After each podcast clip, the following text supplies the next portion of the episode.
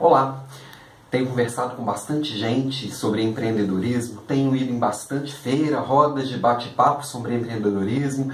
Essa semana recebi essa revista, CEO da Exame, falando de empreendedorismo. Essa febre do empreendedorismo, está todo mundo falando, por que está assim? É sobre isso que eu vou falar hoje. Meu nome é Alan Pimenta e este é o tema de hoje, a febre do empreendedorismo.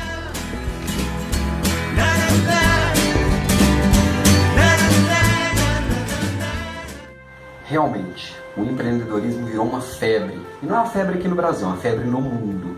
Essa febre pode ter sido causada tanto pelo desemprego, que gera esse empreendimento por necessidade, quanto por uma cultura de startup de várias empresas que nascem e rapidamente são vendidas por milhões, incentivando mais gente a tentar.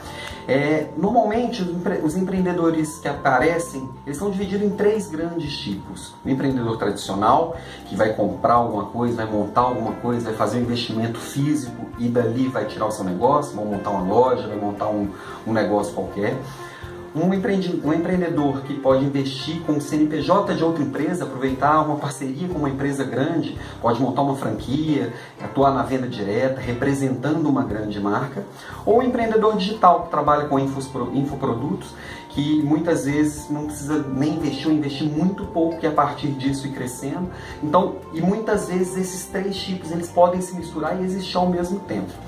O grande ponto é, essa febre está acontecendo porque hoje o brasileiro, o quarto maior sonho dele é ter um negócio próprio.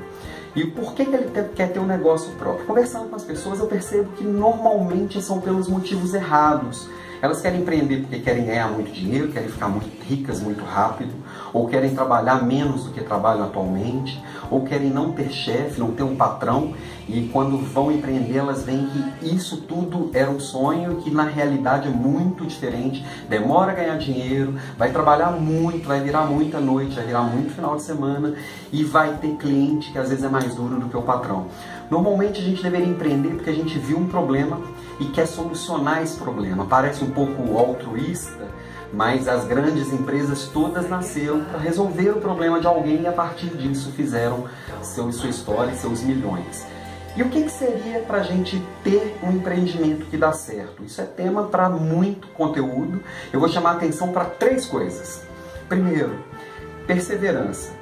E é interessante não confundir perseverança com teimosia. É entender até onde a sua ideia está dando certo, investir nessa ideia e saber até a hora que realmente o mercado não comprou aquela ideia ou não tem tanto espaço para ela agora, o mercado não está pronto para ela agora. Saber a hora de começar e também saber a hora de parar.